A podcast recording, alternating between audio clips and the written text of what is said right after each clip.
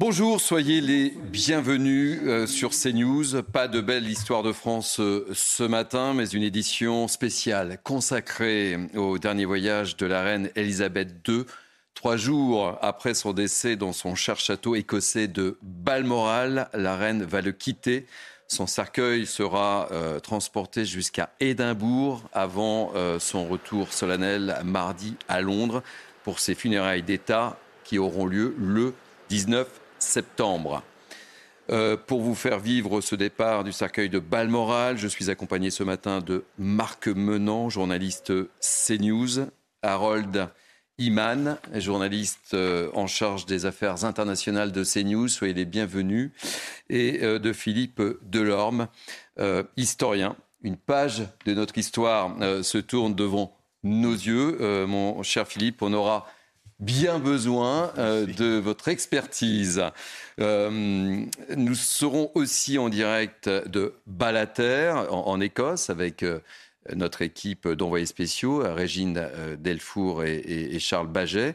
Et puis, nous serons aussi en direct depuis Londres, avec Florian Tardif et Antoine Estève. voici pour le dispositif. messieurs, hum, très rapidement, un, un petit tour de table. Euh, à, quoi pouvons-nous nous attendre euh, ce matin, euh, cher Philippe? Beaucoup Alors, de, beaucoup de ferveur, beaucoup d'émotions aussi. D'émotions, puisqu'ils ont prévu un, voyage en fait qui va durer 6 heures, donc ça va être très très lent à travers la campagne écossaise jusqu'à la capitale Édimbourg, et donc ça va permettre à tous les Écossais sur le chemin, dans les villages, dans les villes traversées, de voilà, de saluer le, le, le cercueil, le, saluer la reine pour une dernière fois. Je pense que c'est important parce que effectivement, euh, on, parle beaucoup d'indépendance écossaise, de sécession, d'explosion du, Royaume-Uni, et peut-être que le dernier cadeau de la reine au Royaume-Uni, en quelque sorte, ça va être de ressouder un peu les Écossais autour de la couronne, autour de la loyauté à cette famille, euh, voilà, qui les gouverne depuis. Euh, on peut dire 1603 puisque Jacques Ier, voilà, Jacques VI d'Écosse devient en 1603 le Jacques Ier d'Angleterre et c'est depuis cette époque que les deux royaumes ont le même, euh, le même souverain. Donc voilà, on peut espérer que, que cette, cette union continuera et là, effectivement, avec ce geste de, de déposer le cercueil de, la reine pendant un jour ou deux à, à, Holyrood, qui est donc le, palais royal d'Édimbourg, le palais royal des rois d'Écosse ou des reines d'Écosse, eh bien ça va... Euh, ça va donner un signe quand même de, voilà, de, fort euh, en direction de, des sujets écossais de, Sa Majesté. Alors, Philippe Delorme, je, je, on va, je vous propose de, retrouver tout de suite en direct Marc Menon, je vous donne la, parole juste après, mais on va retrouver l'une de nos équipes d'envoyés euh, spéciaux, Régine Delfour et, Charles Baget. Régine, alors vous, vous êtes euh, en, direct de Balater, en Écosse, c'est le premier village étape pour les accueils de la reine. Expliquez-nous tout. Et pourquoi d'ailleurs cette étape à Balater? Oui, nous sommes à oui, nous sommes à une ville qui se trouve 10 km du château de Balmoral et le final devrait arriver. On va vous retrouver dans quelques instants. On va retrouver euh, Régine dans quelques instants. Nous avons quelques petits problèmes de, connexion. Euh, Marc euh, Menant. Oui, oui, je voulais insister sur le côté écossais parce que Philippe nous a rappelé qu'il y avait une tendance à la rupture pour certains Écossais, la souhaiter avec l'Angleterre. La reine Marie, la maman d'Élisabeth était écossaise. Et les deux Élisabeth, Élisabeth. Pardon La reine Élisabeth, elle s'appelait Élisabeth aussi. Oui. Marie, c'était la grand-mère. Oui, pardon. Et euh, comment? Les deux nurses étaient, oui, bien sûr, étaient écossaises, dont une va la suivre très longtemps. Elle se surnomme Bobo et elle sera presque sa confidence. Donc, ça montre bien qu'il y a un enracinement au-delà, je dirais, de la position politique telle qu'elle est. Ah oui, la reine-mère qui était Bob's Lyons, elle était née au château, enfin, elle vivait au château de, Glamis, hein, le fameux château de Macbeth, enfin, etc. Donc, c'était le cœur de. D'ailleurs, Margaret, la deuxième fille, était née en Écosse euh, dans ce. Dans ce... Et, Philippe, euh, Marc et, Harold, euh, je, nous sommes en direct euh, sur CNews. Et au moment euh, où je vous parle, euh, vous voyez sur ces images le cercueil de la reine Elisabeth qui est en train de sortir de, son château, ce, cher château de, Balmoral. Une petite anecdote. donc, les pompes funèbres sont des pompes funèbres qui existent depuis le, 10, le, 16 le 18e siècle. Hein. ça s'appelle l'Everton Son. C'est une une entreprise de pompes funèbres de, Londres. Et alors, ils ont été euh, primés il y a une dizaine d'années parce que c'était les premiers à avoir installé un, corbillard électrique, un moteur électrique. Et donc, ils avaient eu un, prix de, voilà, de, la, du corbillard écologique, si l'on peut dire. Alors, je ne sais pas si c'est celui-là qui est utilisé aujourd'hui, mais en tout cas, c'était une, voilà, c'était une grande première en Grande-Bretagne. Et le, cercueil de, la reine est recouvert de précision importante d'un drapeau euh, écossais, Marc Non, l'étendard euh, royal, En usage en Écosse. Voilà, c'est ça. légèrement différent. Mais on voit la partie jaune, ça, euh, ça c'est le lion d'Écosse. Et puis ensuite, il y a une harpe pour l'Irlande et il y a une, les, fleurs de lys pour la France. Ah. ah non, ils ont gardé les fleurs de lys, non? Les lions plutôt, de, les lions d'Angleterre, non peut-être? Les, fleurs, de, lys, les fleurs de lys ont longtemps figuré, effectivement, je ne sais pas si c'est encore le cas, mais au départ, euh, les fleurs de lys figuraient euh, sur la... Hmm. Jusqu'à Napoléon, en fait. Hein. Mais là, c'est... Euh, c'est vrai que du coup, c'est inversé parce qu'elle est en Écosse, en quelque sorte. C'est pas exactement pas le tout à fait inversé, mais on voit un, mais on, dit cinq pas. Mais cette partie jaune là, ça c'est le lion d'Écosse. C'est le lion d'Écosse, hein. Précision. Oui, qui est mise en valeur par rapport au, au reste de la. Voilà la, sortie. Donc. Là, on s'aperçoit qu'apparemment, même s'ils ont été primés pour avoir euh, initié un véhicule, un corbillard électrique, là, ce n'est pas un corbillard électrique qui transporte. Euh, on voit une, on voit une, autre marque. on voit une fumée derrière. Non, je sais pas.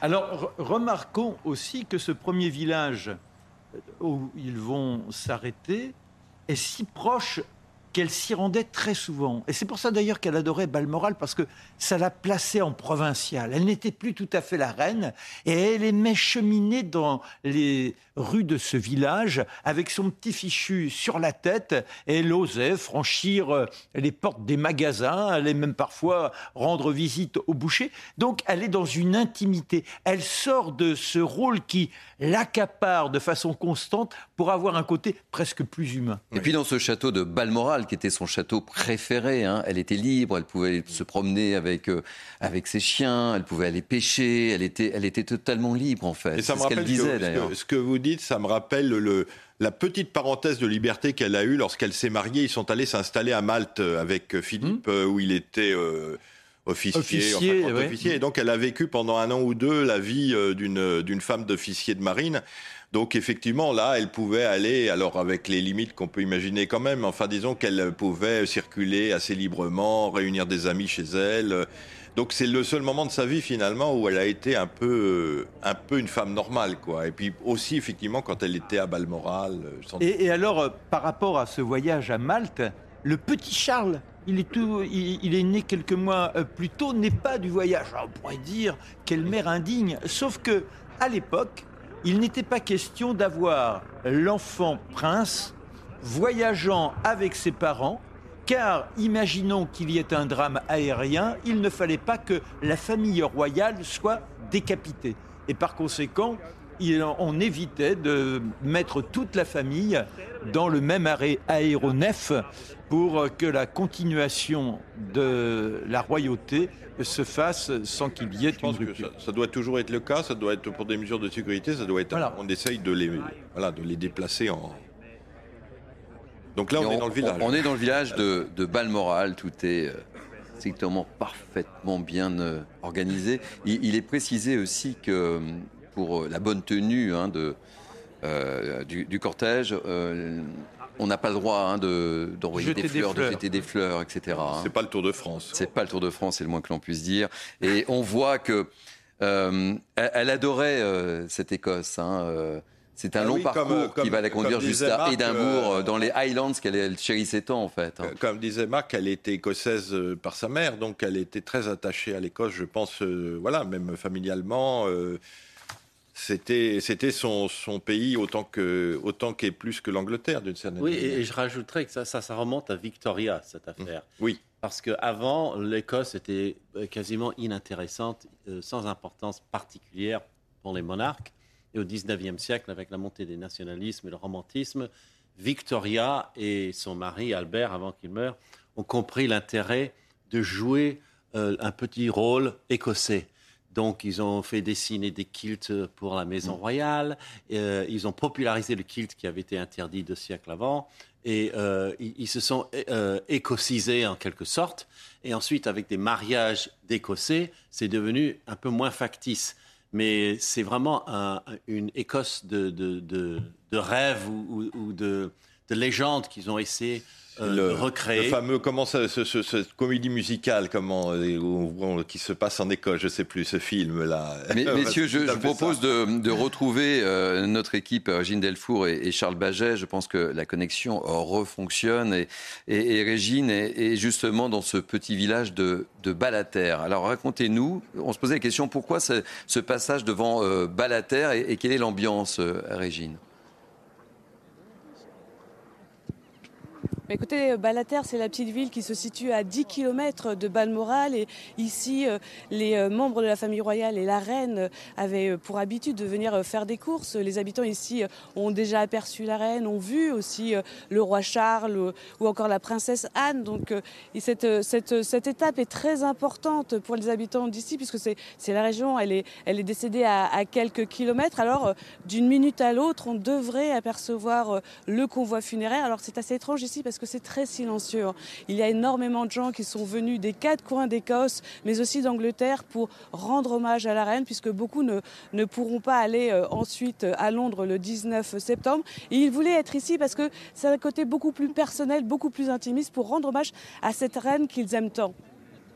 Alors quel est le programme de, de la journée, Régine Delfour? Oui, alors après euh, Balater, euh, euh, le convoi funéraire va prendre la direction d'Aberdeen. Il arrivera là-bas à 11h, 12h heure française. Puis après, ce sera Dundee à 14h, 15h, toujours heure française. Et pour arriver enfin à 16h, 17h heure française à Édimbourg, où il passera dans un premier temps devant le Parlement. Hein. Le premier euh, ministre écossaise, Nicolas Sturgeon, sera là pour évidemment rendre hommage à la reine. Ensuite, euh, le convoi funéraire prendra la direction de la résidence royale à Édimbourg avant la grande procession euh, demain à Édimbourg en compagnie de quelques membres de la famille royale où une messe sera célébrée en son honneur. Les Écossais pourront se recueillir devant sa dépouille avant évidemment le départ mardi pour Londres les funérailles euh, lundi 19 septembre. On vous retrouve tout au long de, cette matinée, bien évidemment, euh, Régine Delfour et Charles Baget. Vous êtes nos, envoyés spéciaux.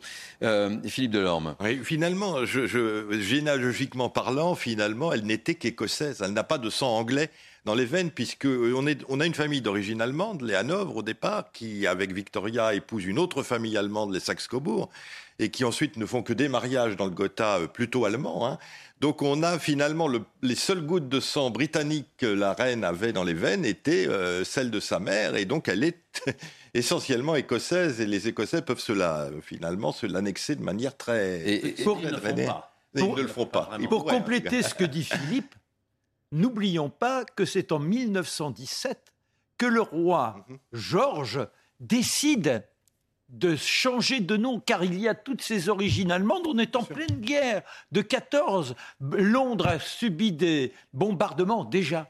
Vous vous, souvenez, c'est-à-dire que on a le début, on a le début de l'aviation, et là, ce sont des biplans qui viennent euh, de, lancer, de poser des bombes euh, sur Londres, et forcément pour montrer au peuple que l'on est véritablement en rupture avec l'ennemi, il décide de prendre le nom de Windsor. Alors, ce qui est important de, dire, c'est que euh, le fait que la reine se soit euh, éteinte en, Écosse, c'est tout un symbole, évidemment, pour les Écossais. J'écoutais sur son entretien hier une Écossaise qui était évidemment profondément triste de la disparition de sa reine, mais au final aussi très heureuse que la reine se soit euh, éteinte sur leur terre, en disant si elle s'était éteinte à Londres, il n'y a pas eu tout cet hommage. Voilà, c'est le dernier cadeau euh, euh, finalement, comme je disais, de la reine à et, c'est fort comme symbole. Au Royaume-Uni, hein, et donc. Et, en fait, effectivement, depuis quelques générations, on insistait beaucoup sur le côté écossais. Donc la reine vivait au moins, enfin passait au moins une semaine par an au château de Holyrood, donc à, à Édimbourg, pour euh, pour marquer le fait qu'elle était bien reine d'Écosse. On avait pensé à un moment même qu'un des princes ou une princesse, on avait pensé à la princesse Anne, puisse devenir résidente euh, permanente en Écosse représentant la reine. Hein. donc, euh, Euh, d'ailleurs, s'il y avait indépendance, pourquoi imaginer Enfin, je pense que le, mouvement est plutôt républicain, mais on aurait pu imaginer une union personnelle en gardant la reine ou le roi comme souverain d'Écosse, comme euh, le souverain du Canada, etc. Oui, j'embraye tout de suite parce que ah, c'est le projet du Parti national, nationaliste, enfin, Parti national écossais qui est au pouvoir, le SNP, c'est de maintenir la reine ah à la monarchie et de devenir un dominion comme euh, le Canada ou l'Australie. Euh, Donc ils ne sont pas républicains euh, officiellement, mais le parti lui-même grouille de républicains. Donc, il se retrouve dans ce parti et il y a toujours des blagues assez drôles quand les, les dirigeants du SNP euh, euh, montrent des, signes de respect à la, à, la, monarchie. Ils ont tout de suite sur euh, Facebook, enfin, les réseaux des moqueries interminables. Mais comment vous pouvez être hypocrite à ce point? Vous vous pliez en quatre alors que vous voulez vous débarrasser de tout ça. Donc, et, il y a un courant de, de, forte moquerie anti-monarchique en, en, Écosse qui n'existe pratiquement pas en Angleterre et certainement pas euh, au pays de Galles. Pays de Galles qui est euh, l'endroit du Royaume-Uni qui a voté le plus fortement pour le Brexit, à l'inverse de l'Écosse. Donc rien n'est simple dans ce Royaume-Uni. On va euh, retrouver une autre de nos équipes à, Londres, Florian Tardif et Antoine Estève, alors qu'on voit que le Convoi. Euh, se rapproche euh, effectivement de la, belle commune de, de, Balater. On va prendre la direction de, Londres. Euh, Florian, le cercueil de la reine sera donc transporté par avion à Londres. Racontez-nous comment les choses vont s'organiser. voilà. Oui, tout à fait. Tout a été millimétré puisque euh, le cercueil sera transporté euh, par la Royal Air Force depuis euh, Édimbourg jusqu'à Buckingham Palace. Le cercueil devrait arriver aux alentours de 6h55 heure anglaise, c'est-à-dire un peu avant 20h mardi soir. Comme vous pouvez le voir, il y a énormément de monde aux alentours de Buckingham Palace, bien évidemment, puisque les Anglais, les Écossais, les Gallois ou encore quelques étrangers viennent toujours se, se recueillir devant Buckingham Palace. Le cercueil euh, de la reine sera exposé euh, dans un premier temps, euh, mais pas visible au public, dans ce qu'on appelle la ballroom, qui est une pièce circulaire dans l'enceinte du château de Buckingham. Et il faudra attendre le lendemain, c'est-à-dire mercredi dans l'après-midi, où là encore le cercueil sera transporté depuis Buckingham Palace vers le Parlement. Il sera exposé pendant quatre jours. Ensuite, le Parlement qui est, au bout de la rue que vous voyez actuellement euh, sur, votre écran, il y a toujours euh, beaucoup de monde. Il sera euh, exposé pendant quatre jours. Là, il sera visible pour le public. Lors de la procession, petite précision euh, importante, puisque vous parliez euh, tout à l'heure du cercueil et de son transport, il sera transporté sur un véhicule d'artillerie qui, d'habitude, transporte une artillerie légère. C'était le même process que lors de la mort de la reine-mère, la mère d'Elisabeth II en 2002. C'était exactement la, même chose. Son corps avait été transporté depuis Buckingham Palace grâce à un véhicule d'artillerie.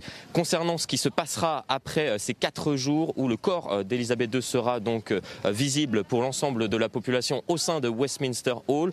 À nouveau, en préparation des funérailles, son corps sera de nouveau donc transporté de Westminster Hall quelques centaines de mètres plus loin vers Westminster Abbey où se dérouleront donc les funérailles en présence bien évidemment de la famille royale. Alors ce qui est important de, de préciser, Florian, c'est que ces obsèques auront lieu, vous l'avez dit, à l'abbaye de Westminster. Et ça, c'est vraiment le choix de, la reine. Hein.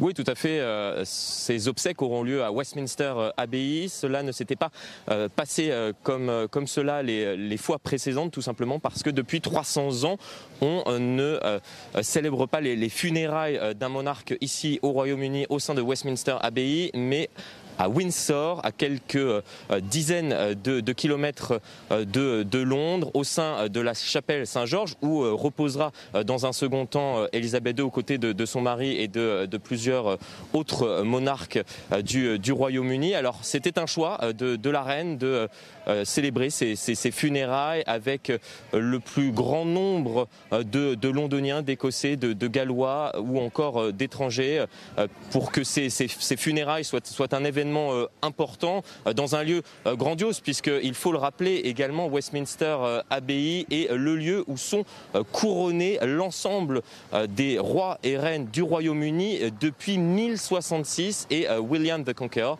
Guillaume le Conquérant.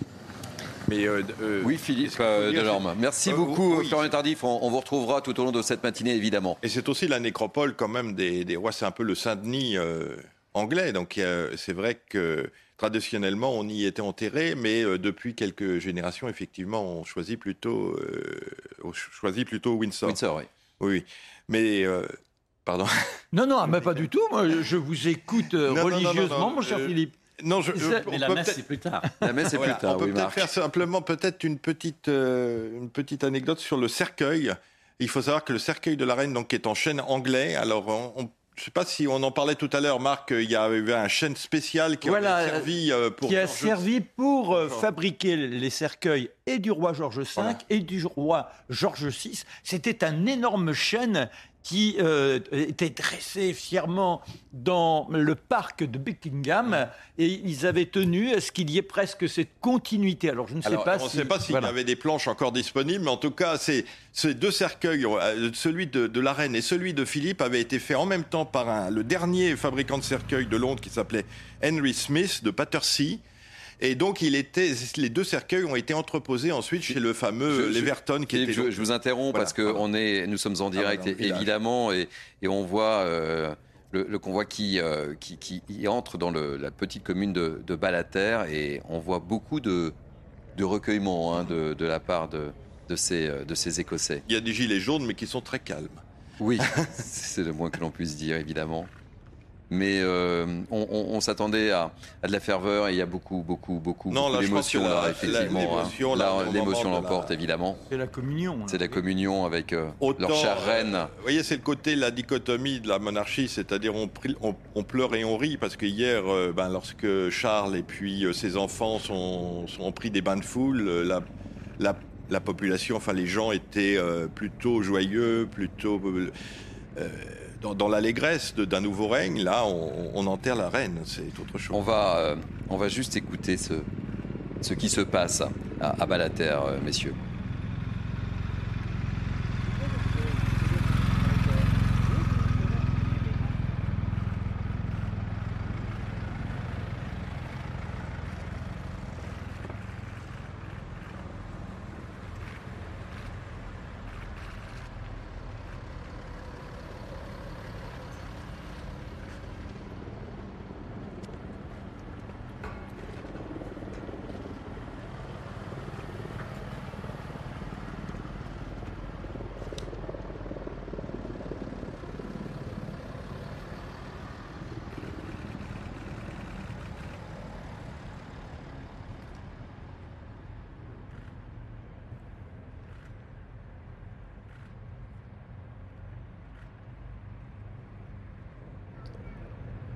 Ce qu'on peut constater, euh, Marc Menant, c'est ce, silence euh, au, passage du.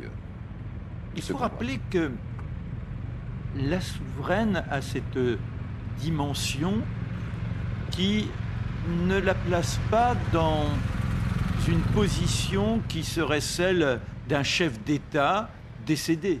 On est là avec un personnage qui représente un élément de lien avec la transcendance, ce qui intensifie forcément cet instant de communion avec ce corps qui passe devant ces gens. On est dans un recueillement. On sent bien que là, il y a une profondeur, un instant on essaie de capter, je dirais, l'indicible. On cherche à être en connexion avec la souveraine et ce qu'elle représente. Et ça, c'est important. Sinon, on aurait quelque chose de plus dissipé. Regardez là, vraiment, on a le sens de ce principe, comme quand euh, à la messe, vous êtes dans la communion. Et là, vous avez toutes les têtes qui s'affaissent et vous êtes dans une introspection, comme si on voulait véritablement savourer l'instant dans toute son amplitude. On va, on va retrouver euh, notre envoyé spécial, euh, Régine Delfour et, Charles Baget. Régine, le, cercueil est à, à Balater et on, a pu le vivre en, direct sur CNews et à travers les, images que nous vivons. il y avait un silence vraiment énorme au moment du passage du convoi.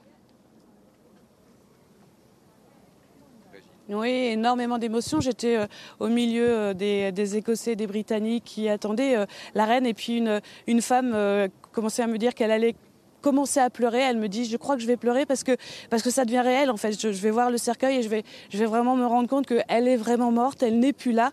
Et quand elle est passée, on a vu, euh, j'ai vu aussi beaucoup de gens, euh, des hommes, des, femmes euh, en pleurer, essuyer des larmes. Et donc, oui, vous l'avez dit, hein, c'était un silence mais très respectueux. Ils étaient là, ils attendaient. Et, évidemment, on va commencer pour eux ce deuil en, la voyant. C'était la première fois, évidemment, que depuis qu'elle est morte, que le cercueil est apparu. Il est sorti du château de Balmoral et et là, c'est la première fois où la population vraiment euh, voit le cercueil. Euh, cette reine qui, à Balater, euh, avait ses habitudes, comme il le disait. elle est morte près de chez nous. la reine était à moitié écossaise par sa mère et elle était très attachée à cette, région. Et pour eux, c'est une, fierté puisque, quelque part, comme ils me l'ont toujours dit depuis trois jours, elle réussissait à maintenir cette unité dans le pays, dans l'Écosse. Euh, on le disait avec mes invités, la foule s'était vue prier de ne pas jeter euh, de fleurs au passage du, convoi. On a, noté quelques, petits jets de fleurs, hein, euh, mais la consigne a été strictement respectée, Régine. Oui, oui, euh, la consigne était vraiment respectée. Le, but de, ne pas acheter des fleurs, c'est parce qu'en fait, il ne fallait pas euh, troubler euh, le, passage, le protocole. Il y avait énormément de, sécurité. Vous avez dû voir hein, les voitures. On a vu beaucoup de voitures de policiers et puis plusieurs motards. On pensait à chaque fois que le convoi arrivait, mais en fait, il est arrivé assez tard. Il est arrivé ici à 10h20, 10h22, 11h22 pour vous. Et alors que bon, on avait vu les premières voitures des policiers bien avant. Donc oui, il y a cette consigne qu'il ne fallait pas euh, jeter euh, de fleurs. Euh, personne n'a applaudi. C'était vraiment très silencieux, très respectueux. Et, comme je vous le disais, ils aimaient énormément cette reine. Et on voit ces, magnifiques images des, Highlands. C'est tout un symbole, ça. Alors, Thierry, c'est ce que j'étais en train de me dire. Il y a un côté là, pour la reine, qui représente l'immuable, la pérennité. On a le sentiment d'être complètement accaparé par le passé. Et là, ce ne sont plus les uniformes, les tenues des uns et les autres qui nous font faire ce bon. On se retrouve avec une nature dans son authenticité.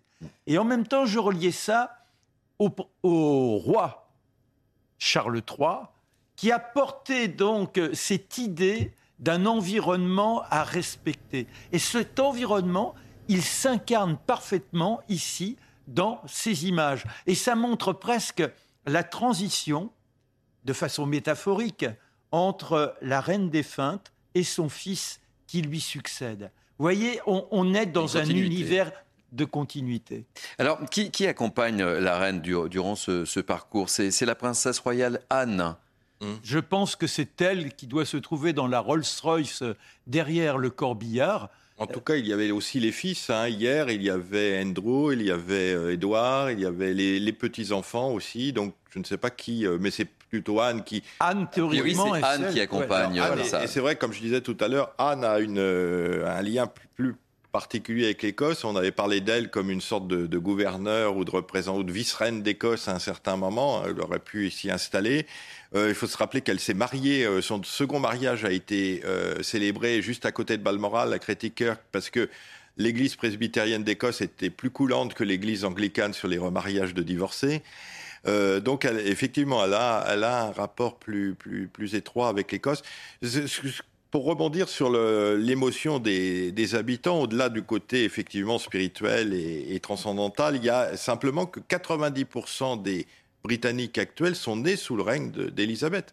Ça veut dire que pour eux, il n'y a rien eu hein. d'autre pour pratiquement la totalité des Britanniques. On n'a connu qu'elle. Donc c'est la reine, là, en quelque sorte, il y a quelque chose qui se termine dans leur vie aussi. Hein. Enfin, Et sans que ce soit péjoratif, on dit que c'était la grand-mère de tous les Anglais du peuple. La grand-mère, l'arrière-grand-mère, la mère pour les plus anciens. Enfin voilà, c'est vraiment quelqu'un qui était euh, au centre de, voilà, au centre de leur euh, de leur vie et de leur de leur réalité. Quoi. C'est... Autre écho de l'histoire, quand elle naît en 1926, eh bien, on est dans une crise financière, c'est-à-dire que ce sont les conséquences de la Grande Guerre. Nombre de nobles n'arrivent plus à maintenir leur présence dans leurs hôtels particuliers à Londres. Il y a une sorte de migration qui se fait par les campagnes. On, est dans, dans, une situation d'amorce de précarité qui sera confirmée après par la grande crise de 1930. Et quand on regarde aujourd'hui, eh bien, le décès de la souveraine a calmé la crise telle qu'elle était ressentie par euh, les Anglais, il y avait ces grèves qui se multipliaient, ça montre bien que malheureusement, l'histoire n'est pas inscrite dans une idée de prospérité, que l'espèce humaine, elle est assignée, même sur euh, un plan économique, à des montées, des descentes, à des crêtes, à des abîmes. Et là, ce qui est étonnant, c'est que quand elle apparaît, on est dans, dans l'abîme, et au moment où elle disparaît, c'est à nouveau un choc social auquel nous sommes confrontés. Alors, le cercueil sera exposé demain dans la cathédrale de Saint-Gilles, où un service aura lieu et où le public pourra lui, lui rendre hommage. En fait, les, Écossais vont, vont profiter de maximum de, leur reine avant qu'elle regagne euh, Londres. Hein. Oui, mais, mais je pense que cette émotion naturelle, telle qu'on peut la déployer, la décliner sous différents aspects, elle est totale. Et sur le plan politique, il est indispensable que l'on favorise cette euh, empathie entre le peuple et la souveraine, simplement parce que il y a cette menace mmh. de rupture. Donc, euh, faire en sorte de rappeler aux Écossais ce qui les lie à la souveraine, à la famille royale, et on voit bien la manifestation là. Je suis certain que quelques personnes qui pouvaient être tentés par cette dissidence définitive, soudain se disent et si on restait accroché à un passé? Est-ce qu'il n'y a pas là quelque chose de supérieur? Est-ce qu'il n'y a pas là un espoir d'unité? Avant de retomber dans une sorte d'enfer où nous allons nous opposer les uns et les autres, qu'est-ce que ça nous coûte réellement de rester sous cette protection, même si ce n'est qu'une protection morale? Euh, Harold Iman, c'est une véritable page de l'histoire qui se tourne avec euh, ces obsèques qui vont durer dix jours. C'est dix jours de deuil national. Hein. Oui, oui. Oui, tout à fait, parce que c'est la reine de, de, la Deuxième Guerre mondiale, déjà, pour commencer. Et ensuite, la reine de la décolonisation. Et c'est aussi la reine qui a présidé, euh, malgré elle, aux, aux, terribles événements en Irlande du Nord dans les années 70 et 80 et début 90. Euh, qui ont tué euh, des milliers de personnes. Et ensuite, c'est la reine qui est allée en République d'Irlande pour timidement demander pardon pour la répression britannique en Irlande du Nord lors de la guerre d'indépendance. Elle a fait des choses énormes et c'était sa volonté. Elle a insisté jusqu'à ce qu'un Premier ministre lui dise, bon d'accord, maintenant c'est le bon moment, vous pouvez aller à Dublin. Et c'était sa volonté. Et l'Afrique du Sud, c'était sa volonté à elle. Donc en fait, dire qu'elle n'a pas de pouvoir politique est, proprement incompréhensible parce qu'elle n'a pas le, pouvoir au jour le jour c'est pas un premier ministre. Elle va pas dire euh, euh, voilà changeons le revêtement des rues ou, euh, ou voilà augmentons le prix du gaz, je ne sais quoi. Mais dans les gros gros moments historiques, là, elle est présente et elle fait des choses vraiment étonnantes. C'est essentiel. oui. Pour l'Écosse, en tout cas, euh, puisque l'Écosse s'est dotée d'un Parlement depuis 1999 et elle a quand même essayé au maximum d'arrondir les angles. c'est elle, qui l'a inauguré. Voilà, elle a inauguré le nouveau Parlement, je crois que c'est en 2003 ou quelque chose comme ça. Donc elle a toujours voulu, en respectant la volonté euh, démocratique des Écossais, essayer de leur dire, bah écoutez, je suis quand même là, euh, voilà, restons ensemble. Hein. Il y a vraiment cette. Euh, et là, elle le redit d'une certaine manière. Elle dit, au-delà de la tombe, restons ensemble, d'une certaine manière. C'est essentiel ce qui est formulé par Harold et, et Philippe. C'est-à-dire que cette femme, quand on reprend les grandes étapes de son existence, elle incarne un principe de paix. Lorsque on a la sensation que les âmes vont entrer dans une sorte de, de folie meurtrière, elle apparaît et elle rétablit les situations, comme si elle était un appel à la conscience. Et le rôle qui est le sien de par la logique de la royauté se manifeste dans cette présence. Vous voyez, quelqu'un devant qui les sales garnements soudain se figent. On n'est plus en train de se chamailler, on n'ose plus se déchirer. Elle est là et comme des sales gosses, on se met à réfléchir. Et de nombreuses fois dans l'histoire, durant ces 70 ans, on a échappé au pire grâce à elle. Alors on a parlé de l'Afrique du Sud, il y a eu le Ghana, il y a eu... Mais nombre de moments où vraiment, eh bien, son rôle s'est démontré comme étant indispensable pour permettre aux hommes de quitter leur fureur destructrice. Je, crois que je, me tourne vers, Harry, qui est d'origine américaine euh, euh, et française aussi. Mais euh, l'émotion est mondiale et elle était aussi le ciment de ce Commonwealth dont on aperçoit aussi quelques fissures. Oui, bah, pour avoir vécu au Canada, c'était assez, visible jusqu'à la fin des années 80. les, surtout les anglophones, bien sûr, euh, avait une grande affection pour la reine et euh, il y avait euh, la couronne un peu partout et il y avait des, traditions de style britannique et, si on cherchait, on trouvait toujours un portrait de la reine quelque part. Donc euh, oui, elle, a beaucoup joué, par exemple, pour euh, le sentiment national des Canadiens. Et souvent, on dit des Canadiens, euh, si, enfin, Canadiens anglais, s'il n'y avait pas la reine, ce seraient des Américains. Donc, par, contre, les Québécois ah, sont relativement hostiles à la monarchie britannique. Ah oui, oui, ça c'est certain. Mais je dirais presque s'il n'y a pas la monarchie britannique, contre qui il serait exactement. Oui, Restons quand même sur cette idée d'un symbole, l'emblème, l'emblème de la paix quel homme politique peut apparaître sans que des sanctions emportent certains, calment d'autres, mais on, est dans cette idée d'antagonisme. Là, il y a une sorte d'unanimité qui se fait presque malgré soi.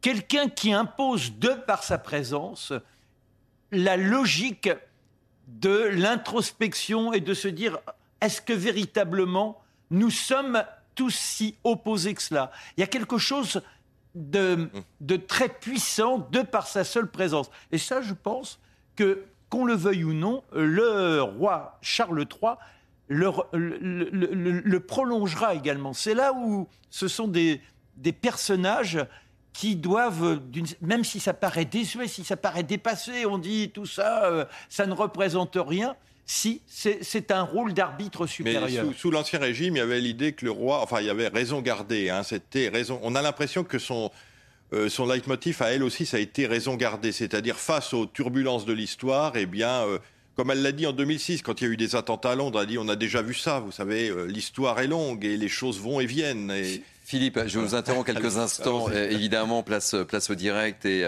on va retrouver, si vous le voulez bien, Régine Delfour et, Charles Baget, euh, toujours en, direct depuis euh, Balater. Euh, Régine, vous êtes avec l'une des habitantes du village où vous nous l'avez dit et on l'a vu sur les images, il y avait beaucoup, beaucoup, beaucoup d'émotions ce matin.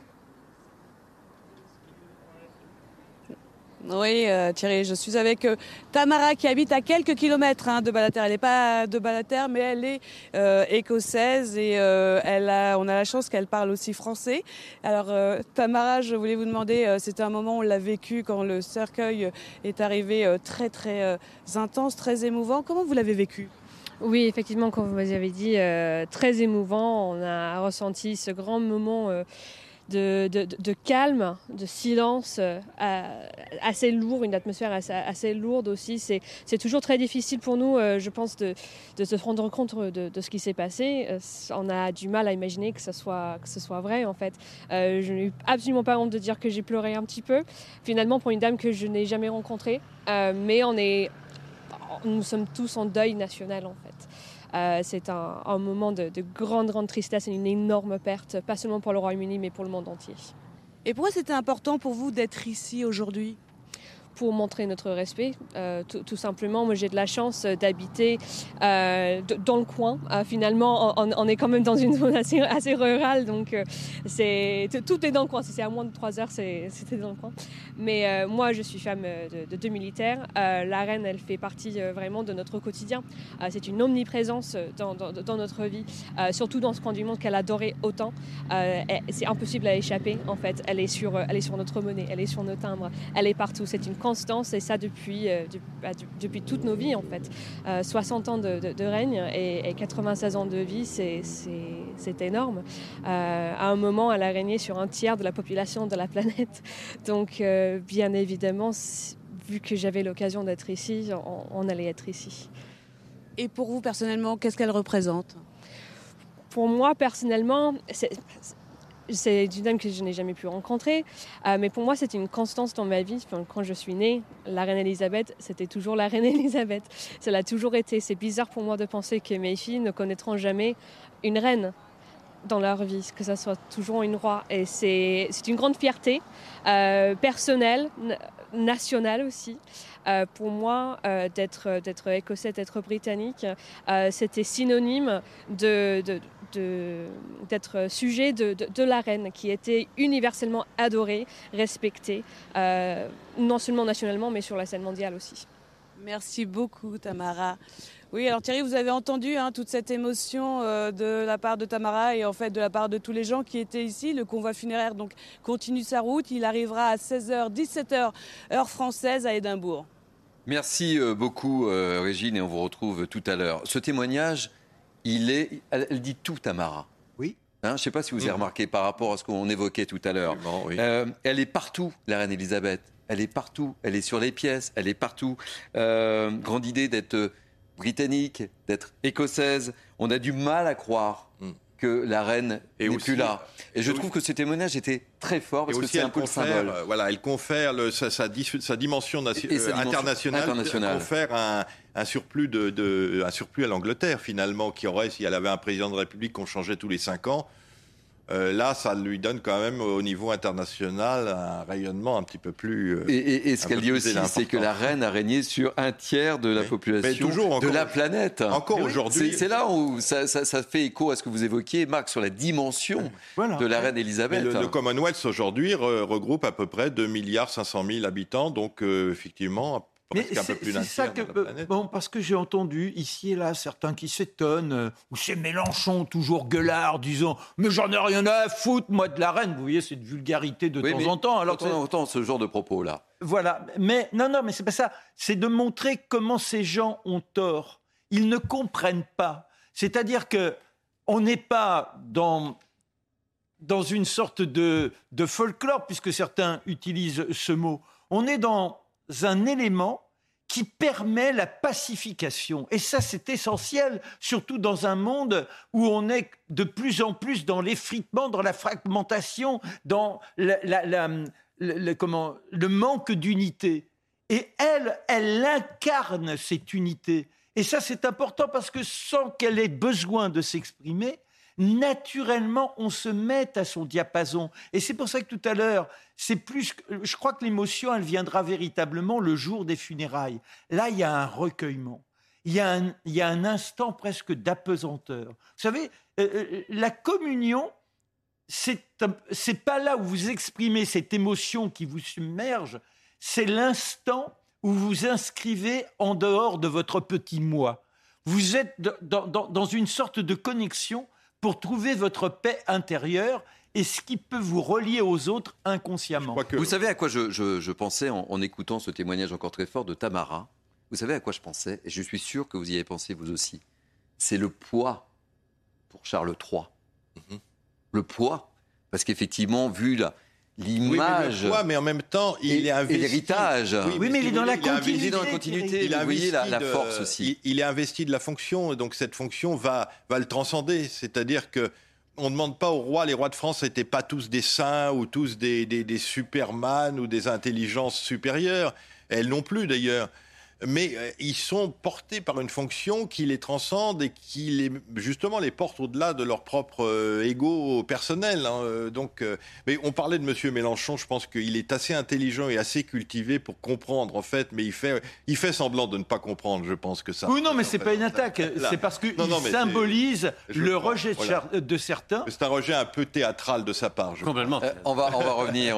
on, va quitter Jean-Luc Mélenchon parce qu'on en a beaucoup parlé. Et je pense qu'on va, on va revenir sur euh, ce dernier hommage des, Écossais à, à, Lorraine. Harry, vous vouliez apporter quelques petites précisions euh, Oui, alors Marc disait euh, cette, ce pouvoir de pacifier et d'unifier.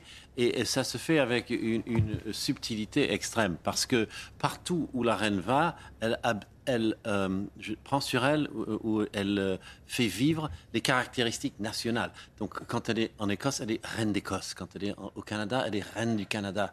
Euh, quand elle est en Australie, elle est reine d'Australie. Et elle ne n'impose pas le même rituel dans tous ces pays, il y a une douzaine à peu près de, pays qui ont encore la reine comme souveraine, comme chef d'État. Et dans chaque endroit, elle est la reine de cet endroit. Y compris la Papouasie-Nouvelle-Guinée, c'est quand même assez extraordinaire. je ne sais pas comment elle se comporte en Nouvelle-Guinée, mais en tout cas. Et par rapport à nous, par rapport à nous, ce qui nous lie à elle aussi, c'est effectivement la guerre mondiale. Et ne pas oublier qu'en 1948, alors qu'elle n'est pas encore reine, la première délégation de représentation que lui confie le roi George VI c'est de se rendre à la demande du président Vincent Auriol, de se rendre en France. C'est son premier voyage seul, son premier voyage à l'étranger en étant déjà dans cette position de future reine. Et elle qui adore la langue française, qui est extrêmement francophile, vit ces instants de façon très effervescente. Elle est heureuse de se retrouver dans cette capitale où on l'attend. Notons qu'au passage, lorsqu'elle échappe aux obligations qui sont celles du protocole, elle euh, se projette avec euh, Philippe à la Tour d'Argent. J'ai regardé le menu de ce jour-là, et il y avait du filet de sol, qui est son plat préféré. oui, oui, Aussi, lorsqu'elle va à Versailles, elle dit c'était un, rêve d'enfant, d'enfance de visiter le château de Versailles. Donc il y a vraiment cette fascination effectivement pour l'histoire de France, pour la France. Hein. on, évoquera peut-être euh, dans quelques instants d'autres goûts gastronomiques de la reine, si vous le voulez bien, euh, Marc Venant. Mais on va retrouver Florian Tardif et Antoine Estève qui sont à Londres, à Saint James. Euh, Florian, ce que, ce, que ce que vous constatez, c'est qu'il y a de plus en plus de monde qui se dirige vers euh, Buckingham. Oui, tout à fait. Nous sommes euh, précisément au sein du parc St. James, euh, qui euh, est juste devant le château de Buckingham Palace, qui se trouve juste derrière les arbres derrière nous. Et comme vous pouvez le voir sur ces images d'Antoine Estève, il y a un flot continu de personnes qui viennent ici pour rendre un dernier hommage à la reine Elisabeth II. Certaines personnes sont d'ailleurs avec des fleurs, comme vous pouvez le voir sur ces images en direct, des personnes qui nous saluent d'ailleurs. Il y a un sens de circulation qui a été mis en place très tôt euh, par les agents euh, de sécurité afin d'éviter euh, les mouvements, les mouvements de foule. Comme vous pouvez le voir, les personnes qui souhaitent se rendre devant les grilles de Buckingham Palace doivent passer via cette rue. Ensuite, il y a tout un sens de circulation qui a été mis en place au sein de ce parc Saint James afin, dans un second temps, de permettre à la population, vous le voyez, de se rendre devant les grilles de Buckingham Palace. Il y a parfois plusieurs heures d'attente afin de pouvoir atteindre justement ces grilles de Buckingham Palace et pour certains Anglais, Écossais, Gallois ou tout simplement des, étrangers présents euh, actuellement dans la capitale euh, londonienne euh, de pouvoir justement donc se recueillir ou déposer des fleurs ou une carte. Florian, vous l'avez évoqué, on connaît la date des obsèques de, de la reine, ce sera le 19 septembre. On peut supposer qu'il y aura des mesures de sécurité sans précédent. Oui, tout à fait. Et il y a d'ores et déjà des mesures de, sécurité importantes qui ont été euh, mises en place. Vous allez voir ces, barrières qui ont été euh, installées euh, hier tout au long de, la journée et qui continuent d'être installées par les agents de sécurité afin, et j'en parlais à l'instant, d'éviter les mouvements de foule. Ces barrières sont présentes tout autour du palais de Buckingham Palace. Ça, c'est l'un des premiers aspects concernant la sécurité autour du palais. Il faut dire que c'est le plus grand événement jamais organisé ici au sein du Royaume-Uni. 10 000 euh, policiers euh, sont présents en permanence depuis plusieurs jours maintenant au sein euh, de la capitale. Pour vous donner un ordre de grandeur, il y a 6000 euh, policiers euh, présents ici à Londres lors de l'organisation de l'un des plus grands événements ici dans la capitale qui est le carnaval de Notting Hill. 6000 comparé à 10 000. Vous comprenez que le dispositif de sécurité est particulièrement important. D'ailleurs, l'ensemble des opérations spéciales ou annexes qui étaient organisées jusqu'à présent pour les policiers de la capitale ont toutes été interrompues. On a demandé à des policiers Россию – issus euh, des communes euh, qui juste la capitale de venir renforcer le dispositif de sécurité pour ces prochains jours. Et il y aura bien évidemment un dispositif de sécurité particulièrement important lors des funérailles de la reine qui auront lieu d'ici un peu plus d'une semaine maintenant tout simplement parce qu'il y aura la présence de nombreux chefs d'État, il y aura des officiers spéciaux qui seront dépêchés sur place afin d'assurer la sécurité à la fois du convoi, des membres de la famille royale et euh, des autres chefs d'État et de gouvernement qui seront présents ici à Londres pour euh, assister aux funérailles de la reine.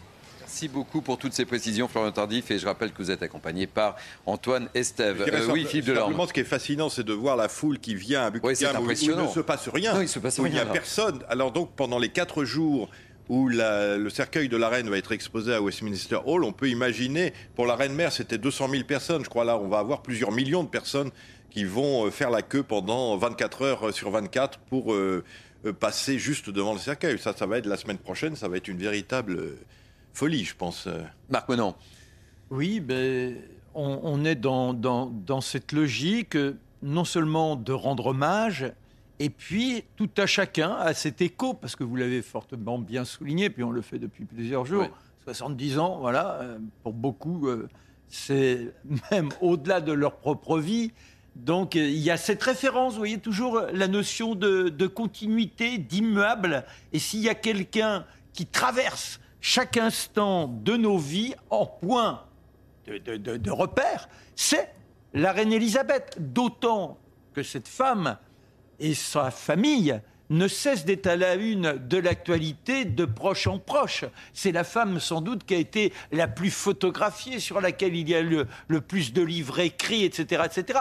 C'est-à-dire que elle est malgré nous, si on, même quand on ne le veut pas, ceux qui disent ça ne m'intéresse pas, ils savent tout à fait qui est la reine Elisabeth et globalement qu'elle a joué un grand rôle durant la Deuxième Guerre mondiale, euh, les, événements essentiels de son existence. Tout ça, donc, c'est à la fois un hommage à cet être sortant de l'ordinaire, je dirais presque extraordinaire, mais également une façon de se rappeler à soi et de charrier en quelque sorte, de remuer ses propres souvenirs. Messieurs, merci euh, beaucoup. Fin de cette édition euh, spéciale consacrée au début du dernier, dernier voyage de la reine Elisabeth sur euh, ces chères terres d'Écosse. Merci de nous avoir suivis. Merci à Philippe Delorme. Merci à Harold Heyman. Merci à Marc Menant. Mais Marc, vous restez avec moi puisque on se retrouve dans quelques instants pour Mini News Weekend. merci à François Epp qui m'a aidé à préparer cette émission spéciale à Cynthia Pina. A tout de suite, dans quelques instants, euh, vous êtes bien sur CNews.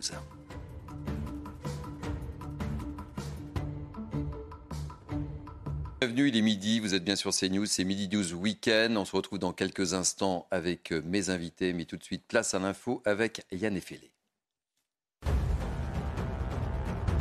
Le, corbillard transportant Elisabeth II a quitté le château de Balmoral direction Édimbourg. Son cercueil recouvert de l'étendard royal écossais doit parcourir près de 300 km à travers la campagne écossaise et arriver au palais de Holyrood House, la résidence officielle du monarque en Écosse. Ensuite, il sera transporté par avion à Londres. Les funérailles de la reine auront lieu le 19 septembre dans la capitale. Toujours au Royaume-Uni, une image rare à la une de toute la presse britannique ce matin. Les frères William et Harry, accompagnés de leurs épouses Kate et Meghan côte à côte. Une réunion devant le château de Windsor pour rendre hommage à leur grand-mère Elisabeth II. Ils se sont recueillis face aux fleurs déposées en mémoire de la reine, réputée en froid depuis deux ans. Tous les quatre ne s'étaient pas affichés publiquement ensemble depuis le 9 mars 2020. 11 septembre 2022, aujourd'hui, 21 ans jour pour jour après l'attentat qui a bouleversé les États-Unis et le monde. Comme chaque année, l'Amérique rend hommage aux victimes de la pire attaque de son histoire. Le président Joe Biden ira au Pentagone à Washington où euh, un des avions s'est écrasé. Au total, près de 3000 personnes ont été tuées par ces attentats. L'Ukraine annonce l'arrêt du dernier réacteur en activité de la centrale nucléaire de Zaporizhia. L'opérateur réitère son appel à l'établissement d'une zone démilitarisée autour de la centrale, seul moyen selon lui d'en assurer la sécurité. Depuis des semaines, la confusion règne autour du site, touché par de multiples frappes dont Kiev et Moscou s'accusent mutuellement. Merci beaucoup euh, Yann. On se retrouve dans 30 minutes pour un nouveau point sur l'information. Nous sommes ensemble donc euh, jusqu'à 13h, un Midi News très euh, écossais puisque depuis ce matin, nous vivons sur CNews le dernier voyage de la reine Elisabeth II. Euh, nous sommes en direct, vous voyez ces, images qui parcourent les Highlands que euh, la reine chérissait tant. Nous parlerons aussi beaucoup de, politique avec deux rentrées politiques attendues, celle de Marine Le Pen dans quelques instants, nous serons en direct avec elle, et puis celle également d'Éric Zemmour cet après-midi. Tout de suite, je vous présente les invités qui m'accompagnent durant cette heure de Mini News. Je suis très heureux d'accueillir Sandrine Pégan, avocat, je précise bien avocat et non pas avocate. Ah, ça fait plaisir. Ah, ça fait plaisir, à Marc Menon. Mais, oui, mais parce que, pardon. Ah, mais je vous en prie. Mais je trouve extraordinaire euh, que l'on revendique un titre. Exactement. Et un titre ne s'adapte pas à un sexe. Je suis tout à fait d'accord. Et c'est la raison pour laquelle je souhaite qu'on dise avocat et non pas avocat. Voilà. Sandrine Pégan, Marc Menon, Marc Menon, Sandrine Pégan. Enchanté. Enchanté. Et c'est ce qui permet l'égalité des sexes, parce que le sexe n'a rien à voir avec une fonction. Pardon. Euh, j'accueille aussi avec beaucoup de plaisir Naïma euh, M. Fadel, essayiste, et puis normalement devrait nous rejoindre Louis euh, Morin, journaliste. depuis ce matin, vous le savez si vous êtes fidèle à, CNews, ce dont je ne doute pas. Euh, nous vous faisons vivre avec euh, Marc Menant et, toutes les équipes de, CNews euh, l'ultime voyage de la reine Elisabeth II en, Écosse, avant que son cercueil, on l'a précisé avec Florian Tardif, rejoigne Londres mardi. Vous le voyez sur, sur ces images. Je propose de faire un petit tour de table. Je suppose que vous avez vécu, suivi, Naïma, Sandrine, ce qui s'est passé ce matin où on a vu des Écossais très silencieux, assister euh, euh, au défilé du convoi funéraire de, la reine Elisabeth de Naïma bah Écoutez, nous, nous-mêmes en France, on a reçu beaucoup, beaucoup, euh, ressenti beaucoup d'émotions. Hein. on a l'impression que c'est un peu notre reine aussi qui est. C'était la reine de tout le monde, hein, du monde entier. on l'évoquait avec Marc. Mais il y a quelque chose aussi d'extraordinaire aussi qui dit quelque chose, enfin quelque chose de nous. Et c'est cette espèce d'unité elle incarnait l'unité d'un peuple, euh, elle incarnait le ciment d'un peuple, elle incarnait aussi cette continuité. Ça a été souvent euh, dit. moi qui travaille beaucoup sur cette question de cohésion sociale, de faire France ensemble, j'aime bien cette notion de faire peuple ensemble. Et c'est vrai qu'on voit bien combien les Britanniques sont attachés à leur souveraineté, et ça s'explique aussi, parce qu'elle transcende effectivement les clivages politiques, elle est au-dessus euh, des politiques, elle est l'incarnation de la nation. Et je, me, et, je vous avoue, euh, je me suis dit, mais pourquoi nous, on n'arrive pas en France? On a effectivement guillotiné le roi, mais on a des descendants. Moi-même, je suis de Dreux, de Dreux qui est la ville royale. Vous savez, la chapelle royale, les gisants, la nécropole. Et si je euh, ne m'abuse, Louis-Philippe est enterré à Dreux. Exactement. Et euh, il y, a les gisants, on a la chapelle royale. Et pour juste vous raconter une anecdote, quand j'étais élu à Dreux, j'ai travaillé avec euh, le prince Jean, qui est aujourd'hui le comte de Paris, et la princesse Philomena. Et on a rencontré les habitants de Dreux, qui ont, ils ont visité la chapelle royale. Le prince Jean, qui est aujourd'hui le comte de Paris, euh, leur expliquer un peu tout ce patrimoine. Et je peux vous dire, pour des gens qui ne connaissaient absolument pas, et des gens qui, puisque Dreux, on a à peu près 40% de, personnes issues de l'immigration, ils étaient subjugués, ils étaient fiers. Et c'est ce qu'on n'arrive plus en France à faire, je trouve, c'est être fier de ce que nous sommes, fier de notre patrimoine. Être chauvin, c'est pas un gros mot. Faire nation, c'est pas un gros mot. Et moi, vraiment, je rêve qu'on puisse enfin euh, avoir des politiques qui soient plus dans cette détestation de soi. Et d'ailleurs, je, je voudrais aussi rejoindre ce que vous avez dit, Marc Menant. Il n'y a pas plus insupportable que M. Mélenchon qui est dans la destruction perpétuelle de tout. Et dans, je dirais, à, à, piétiner tout. Euh, et pendant ce temps-là, Louis Morin est arrivé, que je salue. Soyez le, le bienvenu. Bonjour Thierry. Et, welcome euh, Louis Morin, parce qu'on va beaucoup évoquer et beaucoup parler ce matin du convoi funéraire qui est euh, se déplace en, Écosse et que nous suivons en direct avec, euh, avec Marc euh, Menant depuis ce matin, 10 euh, heures. Sandrine Pégan, votre réaction sur cette cérémonie, sur cette solennité? C'est un événement qui est tellement planétaire et j'ai le sentiment qu'en fait on est tous touchés par ce qui se passe. Et vous parliez justement du peuple écossais qui était silencieux sur tout le long du convoi et en fait je trouve que c'est à l'image de la reine. Elle était digne, pas silencieuse, mais digne. Et donc le peuple écossais est digne, justement, même dans ces derniers moments. Alors on, sent qu'il y a beaucoup d'émotions, et même euh, Charles, maintenant Charles III, euh, qui, lui aussi a des émotions, et qui en fait part, alors que dans le protocole, c'est un petit peu compliqué, et avec les, il a les yeux rouges aussi. Donc je, trouve qu'il y a beaucoup d'émotions, beaucoup de solennité et beaucoup de dignité à l'image de la reine. Oui, je, je, disais tout à l'heure, je crois que on ne peut pas encore vraiment utiliser le mot émotion, c'est ce qui va nous submerger le jour des funérailles. Mhm. Je crois que là, on est dans l'instant du recueillement, dans l'instant de la communion. Ce que disait Naïma tout à l'heure, à savoir ce qui nous dépasse, cette transcendance. Mais c'est vrai que dès lors que le roi a été décapité, jamais nous ne retrouverons ça. Nous n'aurons jamais une instance supérieure qui pourra s'imposer. Pourquoi elle est capable de fédérer? C'est parce qu'elle échappe à notre grouillement de petits euh, terriens. Elle est au-dessus de ça. Et même ceux qui, ne s'inscrivent pas dans la croyance ressentent une sorte de lien avec euh, la transcendance au sens le plus large. C'est-à-dire c'est pas Dieu, c'est quelque chose qui fait que l'homme s'est toujours tourné vers des instances supérieures, vers l'indicible, lorsqu'il était confronté bah, aux duretés de la vie, aux fantaisies, aux caprices du climat, aux agitations telluriques, etc. Il fallait avoir quelque chose de plus pour pouvoir s'assurer d'un quotidien. Et c'est ça qu'elle incarne. Et forcément, nous, on est portés vers cela. D'autant que nous avons tissé ce lien à partir de la Seconde Guerre mondiale, et je l'évoquais tout à l'heure, juste au, moment de se quitter une première fois à midi. C'est se retrouver. Marc Menon est mort, hein, vive Marc Menon. euh, Vous êtes immortel, mon cher Marc, immortel. En, en l'occurrence, donc, euh, son premier voyage en tant que représentante de son père, le roi George VI, c'est en France et elle adore la France. D'autant que la France, en particulier la Normandie, berceau d'origine de la lignée dont elle est, euh, la prolongation, mm. Guillaume le Conquérant, c'est la Normandie. Et la Normandie, ce sont les... chevaux. N'oublions pas les chevaux. C'est ce que j'allais dire. Ce sont les haras.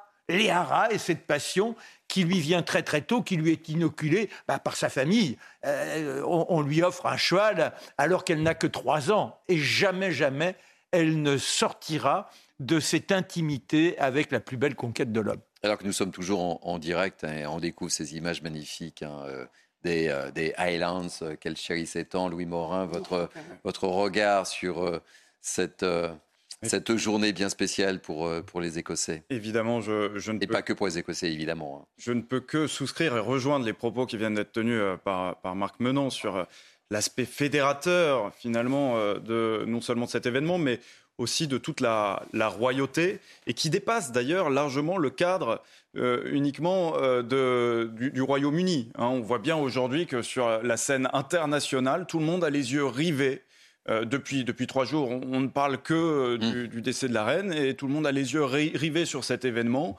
D'ailleurs, euh, on, va continuer à se poser les questions dans, dans les prochains jours, avec évidemment en, ligne de mire le, 19 septembre, où finalement, eh bien, tous les chefs d'État des pays alliés sont invités à venir euh, pour, pour assister justement eh bien, aux funérailles de, la reine.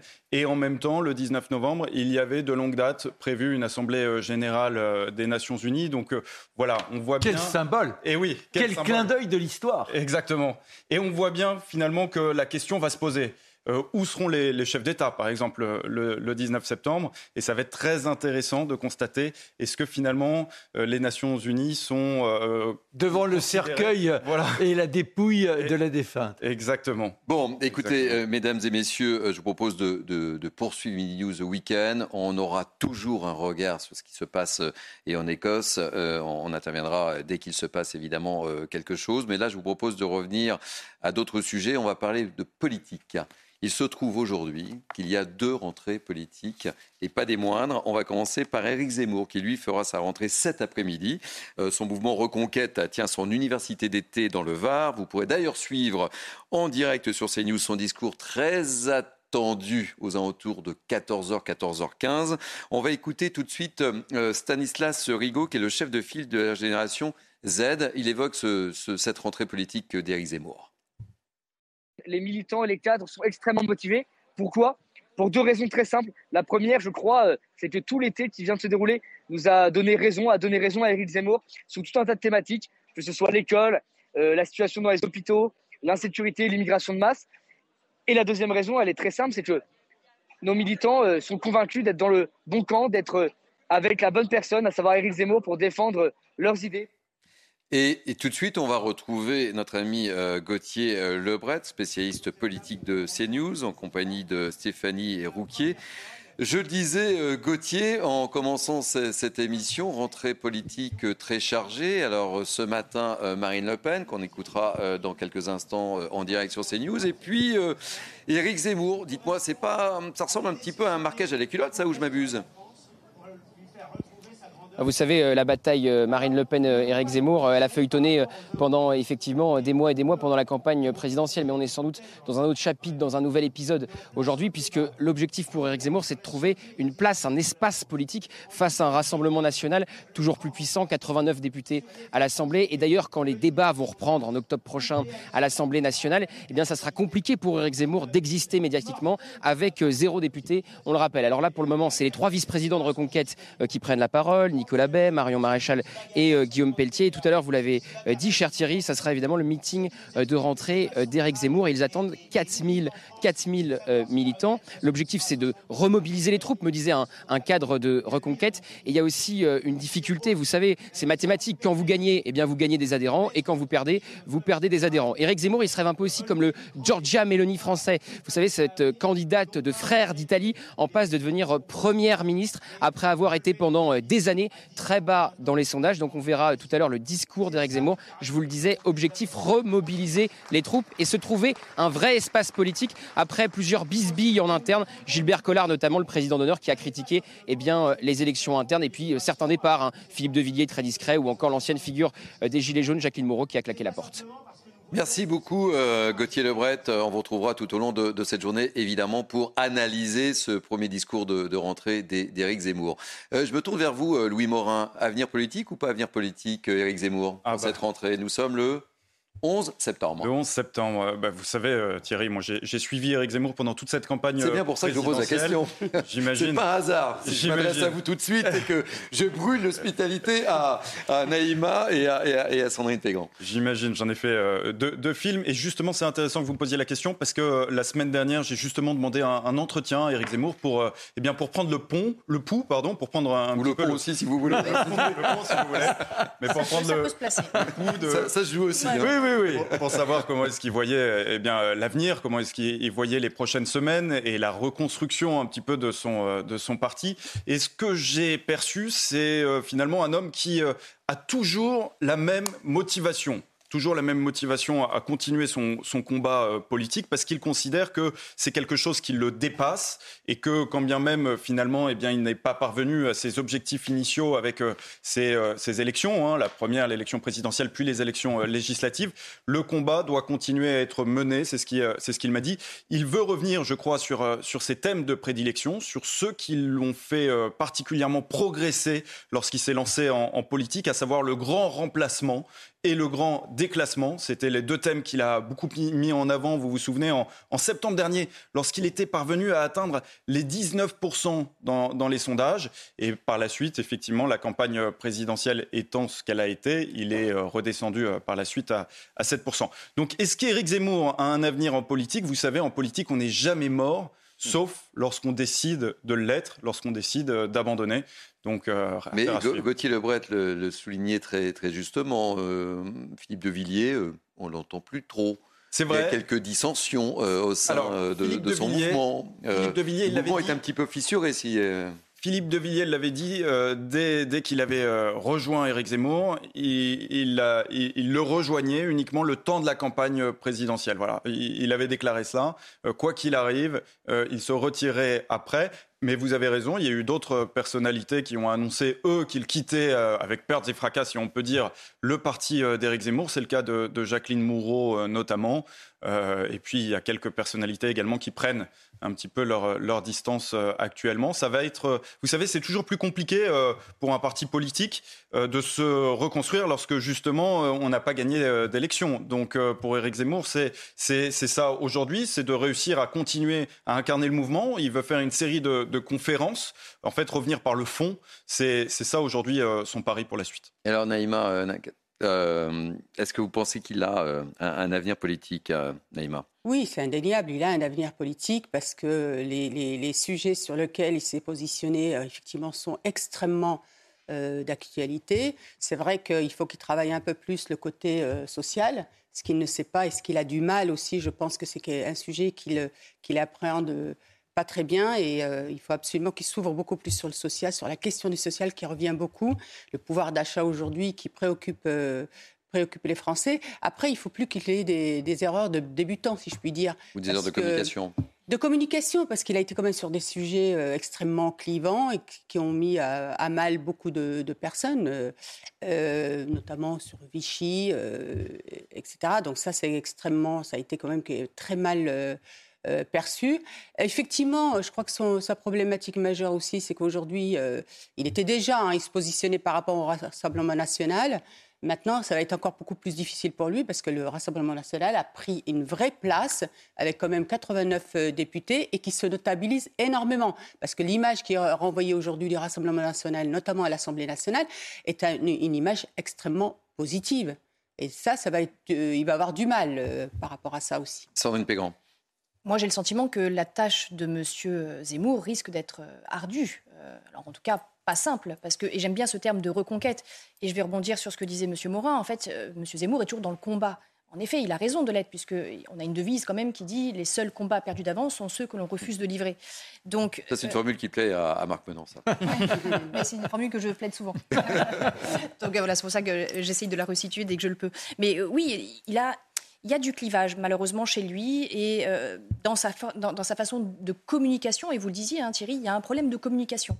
Donc ça, il va falloir euh, que ces erreurs de débutant, il les, euh, il les corrige et pour essayer de se faire en effet une place dans la sphère médiatique et politique. Marc Menon, vous pensez qu'il est dans la mesure, dans la capacité de, reconnaître ces, ces erreurs de, communication, d'en tirer des enseignements? C'est le plus dur pour lui.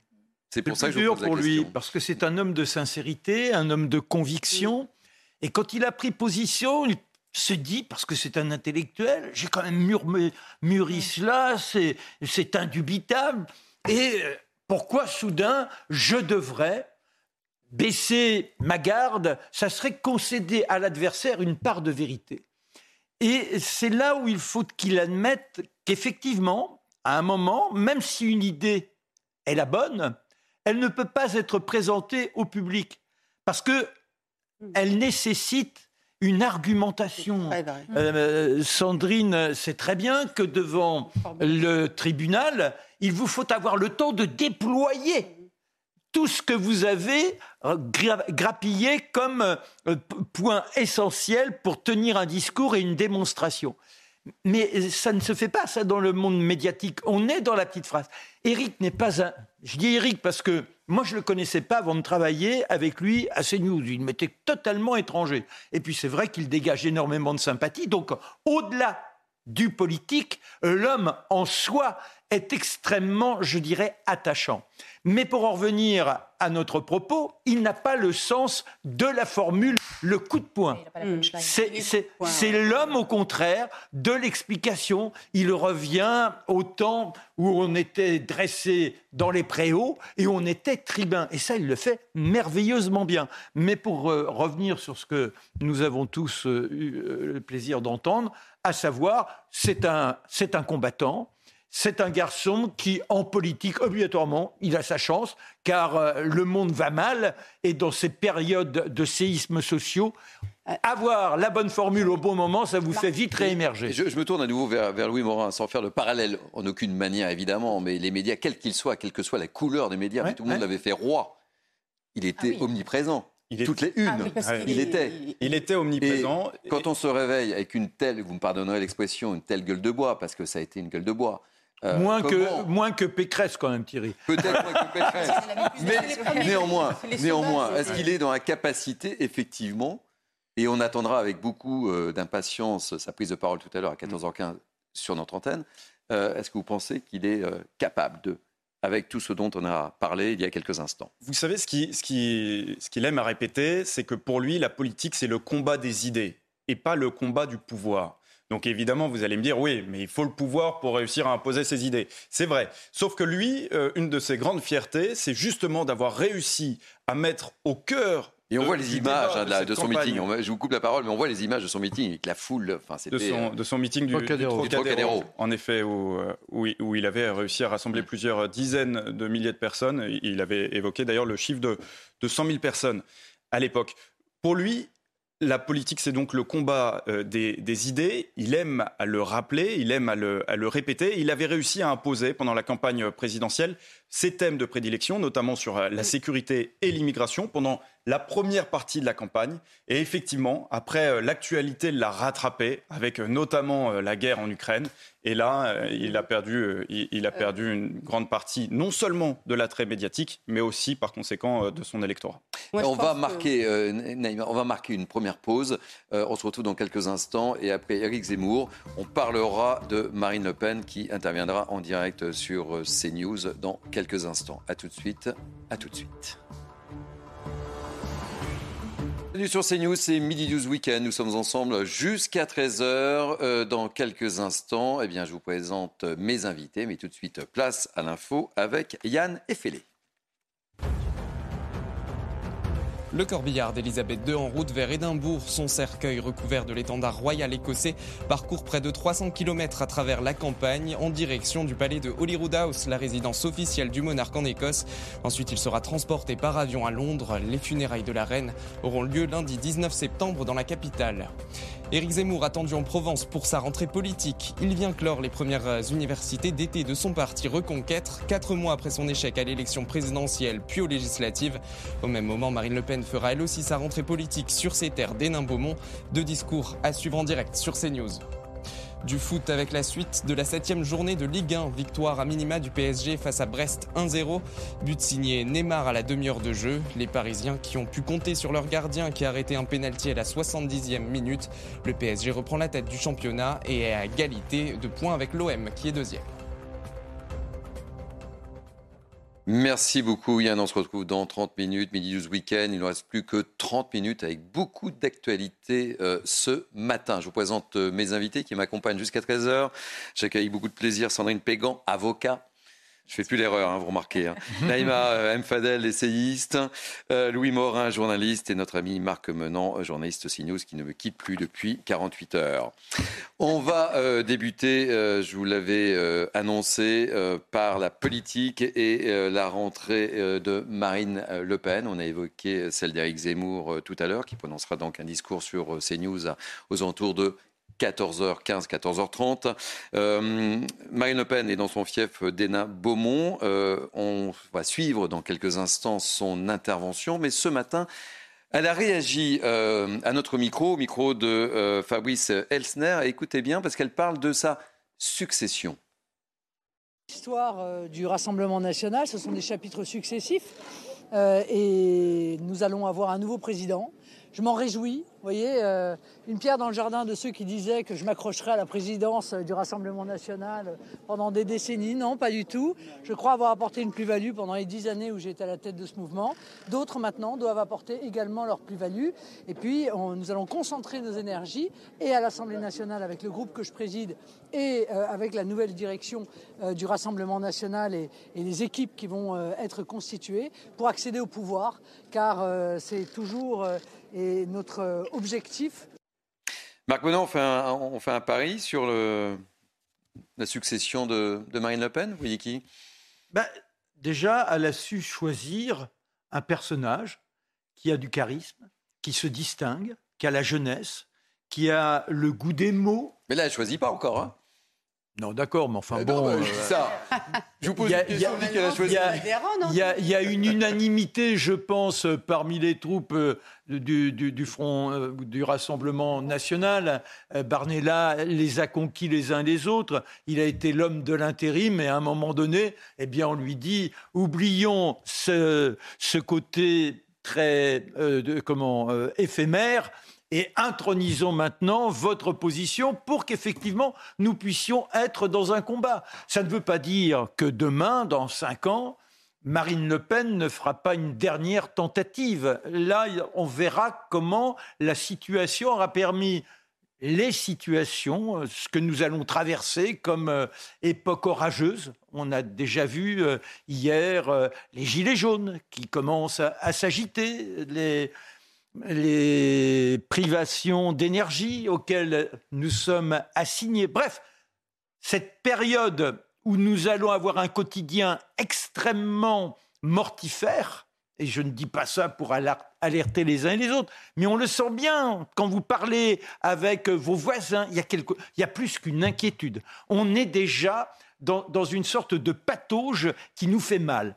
Et euh, de là, donc, Barnella, de par ce qu'il représente, va tenter d'être le recours.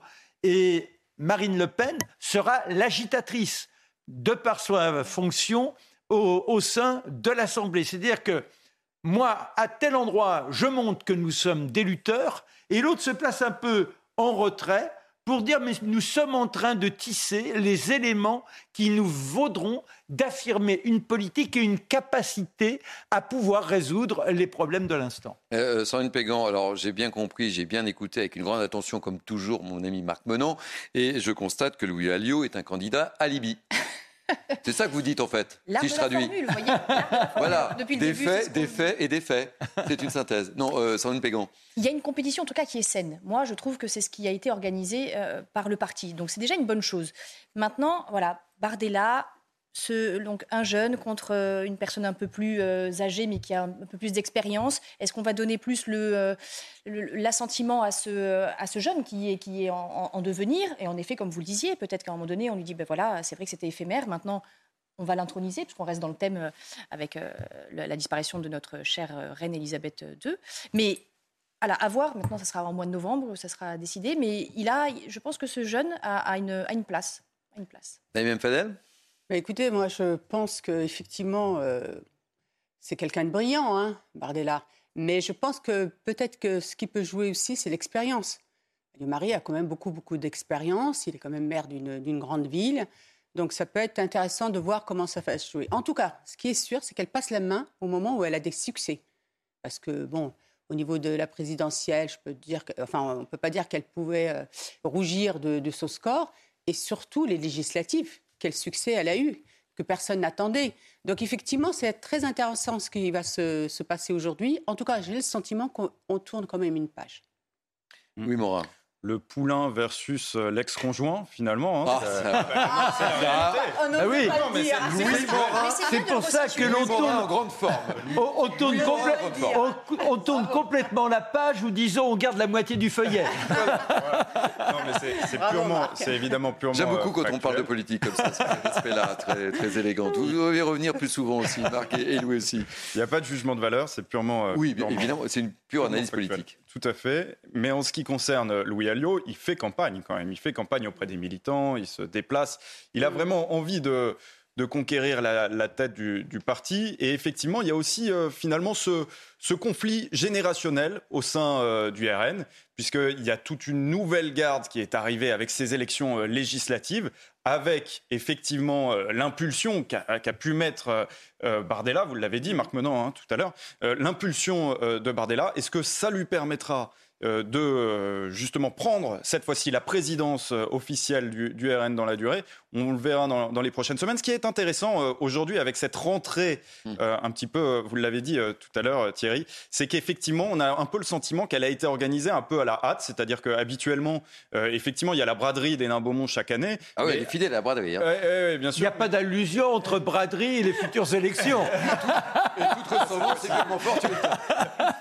Mais mais il n'y a on est très fort dans l'analyse politique aujourd'hui sur les Je pense qu'on est à des niveaux. Euh, Mais il n'y a pas de discours de Marine Le Pen chaque rentrée à la braderie euh, des Nains Beaumont. Donc on voit bien qu'il y a eu aussi la volonté de prendre la parole euh, dès, dès ce, dimanche et peut-être de couper l'herbe sous le ah. pied d'Éric Eh bien écoutez, on va écouter tout de suite Marine Le Pen en direct sur CNews. Je vous coupe la parole. Enfin, c'est pas moi, c'est Marine Le Pen qui vous coupe la parole, Louis Morin. Allons-y. Vous êtes bien sûr. Bien, mesdames et messieurs, chers amis, c'est avec un immense plaisir que nous renouons cette année encore avec l'amicale et sympathique tradition de nous retrouver ici, au seuil de la rentrée, avant la grande rentrée officielle, en quelque sorte une rentrée en avant-première, très éninoise, une rentrée entre amis. Merci encore de votre présence chaleureuse, de vos sourires, de votre bonne humeur, de votre ferveur, qui transmettent cette énergie si puissamment contagieuse. Merci encore pour cette merveilleuse victoire du mois de juin que vous avez offerte au mouvement national dans cette circonscription. Et à travers ce remerciement, ce sont tous les Français patriotes à qui je voudrais exprimer ma gratitude. Comme vous, ils ont voulu que l'Assemblée, qui est la maison de la démocratie et du peuple, fût davantage nationale. Je vous le confirme, et cela se voit déjà, notre Assemblée est largement plus nationale. Une fois de plus, une fois de plus, Hénin-Beaumont, comme le bassin minier, ont été le socle irrésistible de la résistance et de la conquête nationale qui doit nous mener au pouvoir.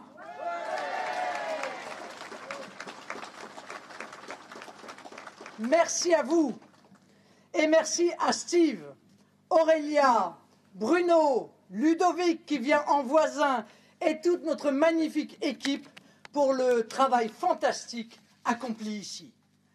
Ce travail, je le dis avec fierté, fait honneur au mouvement et au-delà, fait honneur aux idées que nous incarnons.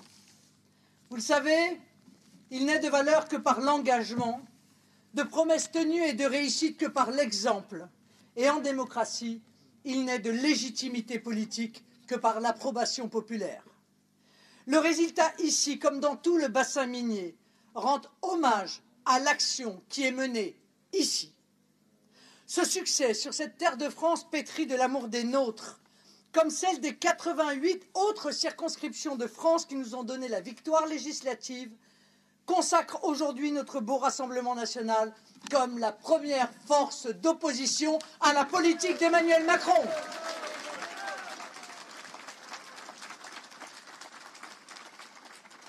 Cela signifie que le peuple a décidé par là même que nous sommes la force d'alternance, lorsque le calendrier ou les événements auront décidé de nouvelles élections. Un, micron, un, Macron, pardon, un Macron minoritaire, décidément. C'est un lapsus révélateur. Un RN qui s'impose comme la force d'opposition. Mais c'est un événement d'une portée nationale et européenne considérable. C'est, je le dis avec humilité, car c'est un fait objectif, un événement réellement historique. Ce qu'a voulu le peuple dans sa grande sagesse, c'est une révolution pacifique, une révolution démocratique, un changement profond qui voit s'effacer les vieux partis usés et discrédités, un bouleversement qui laisse la place à une énergie nouvelle, régénératrice, qui tient sa légitimité du peuple, de la détermination de nos territoires et de la volonté des gens, le rassemblement de tous les patriotes que nous incarnons.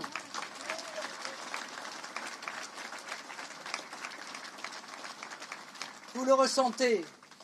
Ce résultat de juin 2022 a jeté les bases d'un grand basculement politique, l'aboutissement d'un long trajet que vous avez été les premiers Héninois et Beaumontois à initier ici, dès 2007, lorsque vous m'avez permis d'être le seul second tour de toutes les législatives en France. Depuis ce temps, quel beau travail accompli, ici comme dans toute la France. Mais si le devoir de mes responsabilités peuvent m'appeler à parcourir la France, je suis d'ici. Je suis d'ici par adoption, certes, mais je suis d'ici quelle que soit la situation nationale. Député de la 11e circonscription du Pas-de-Calais, je reste d'abord l'élu de notre circonscription, l'élu de ce bassin minier si cher à mon cœur, la représentante vigilante et exigeante de ses intérêts, de ceux de nos villes, de ceux de nos villages. Je crois avoir tenu sans faillir la promesse que je vous avais faite d'être et de rester avant tout votre élu.